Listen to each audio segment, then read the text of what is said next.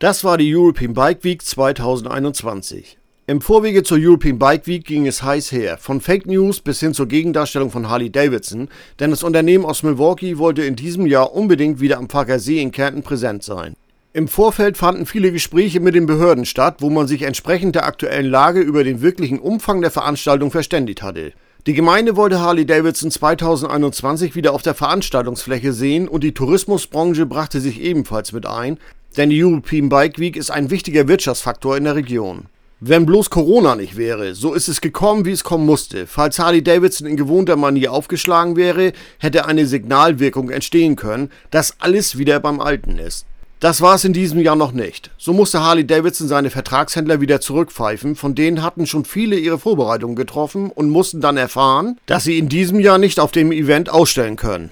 Das hat für reichlich Unmut gesorgt. Die Harley Davidson Vertragshändler wollten sich natürlich endlich mal wieder präsentieren und bei den Harley-Fans kam ebenfalls eine schlechte Stimmung auf, weil es nicht direkt verständlich war, warum an den anderen Eventflächen Aussteller waren und beim Harley Village eben nicht. Und es gab jetzt Öffnungszeiten. Das war ebenfalls neu. Um 18 Uhr fiel der Hammer. Aber trotz der ganzen Umstände und einem völlig anderen Konzept war das Resümee bei Harley Davidson sehr positiv. Harley Davidson hat sich darauf konzentriert, das Unternehmen und seine Produkte zu präsentieren. Anfassen, draufsitzen und besonders die Probefahrten sind gut eingeschlagen. Die Teams rund um die Probefahrten hatten mächtig zu tun, denn die Fahrten waren ausgiebig. Besonders die großen Tourer, die Panamerika und die Sport CS waren sehr gefragt, was am Ende der Bike Week zu einem Probefahrtenrekord geführt hat. In diesem Jahr sind die Biker überwiegend unterwegs gewesen, um Kärnten und angrenzende Länder zu entdecken. Ich hatte sogar den Eindruck, dass schon zum Wochenende vor der eigentlichen European Bike Week viele Harley-Fans angereist waren. Die Polizei hatte das ähnlich empfunden und in ihrem Nachbericht gab es nichts zu beanstanden. Lediglich eine Harley Davidson wurde entwendet und die aus den Jahren dafür bekannten Einschleichdiebstähle in den Campingplätzen fanden gar nicht statt. Dazu muss man sagen, dass die Polizei sehr präsent war. Besonders am Abend hat man sie überall gesehen. Allerdings konnte ich beobachten, dass die Kontrollen sich auch auf PKWs und Transporter bezogen. Das sind wir aber gewohnt und die Lärmmessungen, die an einigen Kontrollpunkten durchgeführt wurden, fanden in diesem Jahr im Verhältnis wenige Motorräder, die zu laut unterwegs waren. Das Highlight im Bereich der Expo war die Streetlight Special in der Arctic Blast Version.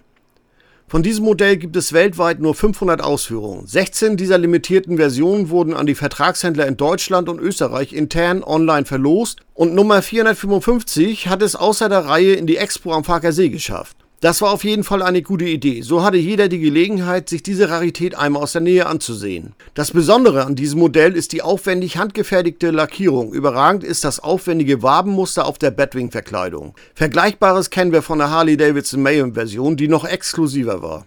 Die Chapter-Touren waren extrem gefragt. Besonders großen Zuspruch hatte das Alpe Adria Chapter und das Hock Canton Chapter. Beide Chapter haben den Bikern jeweils drei großartige Touren kostenlos angeboten. Die waren recht zügig ausgebucht. Der Tourentipp auf der Harley-Site hat dem Ganzen wohl etwas Schub gegeben. Ihr hattet euch danach wohl zahlreich angemeldet. Das ist ja auch gut so. Wenn sich die Chapter die Mühe machen, euch schöne Touren anzubieten, sollte man das gerne annehmen. Die Bilder von den Ausfahrten vom Hock Canton Chapter findet ihr in der Bildergalerie zur European Bike Week 2021. Ein Harley-Davidson Merchandise-Stand durfte natürlich nicht fehlen und sogar ein Parcours für die Serial One E-Bikes war aufgebaut. Die Bänke im sogenannten Kaffeebereich waren immer gut besetzt. Man musste nicht verhungern oder verdursten, das hat soweit alles geklappt. Mehr war dort nicht möglich.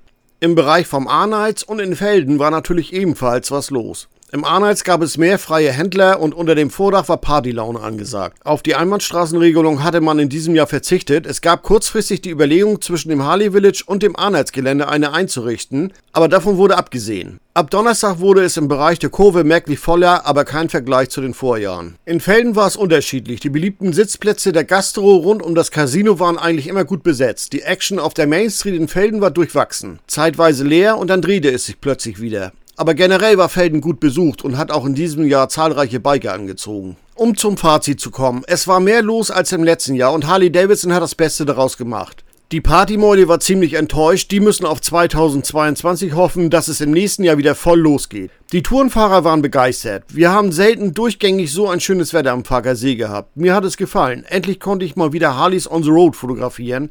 Die Bilder dazu findet ihr in der Harleys halt Bildergalerie. Drücken wir die Daumen, dass wir 2022 wieder ein normales Event ja vor uns haben.